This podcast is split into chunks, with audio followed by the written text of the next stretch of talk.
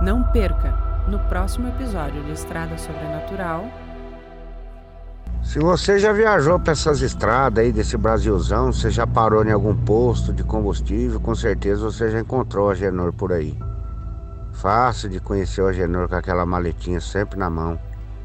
Magro, alto, sorriso fácil, conversador, contador de piada, contador de caos também. E grande artista, pintor, escreve qualquer letra que você pedir do jeito que você quiser.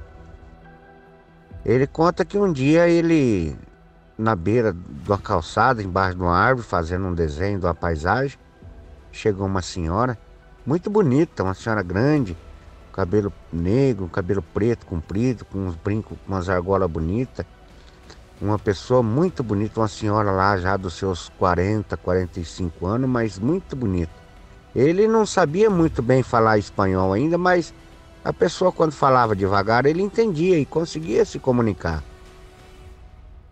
E esse rapaz falou: Não, meu amigo, mas aqui não entrou nenhuma senhora aqui. Entrou sim, rapaz, a dona Dolores.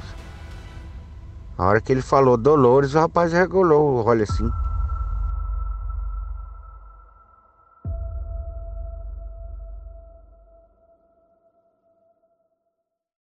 Estrada Sobrenatural. Para quem tem um fraco por histórias fortes.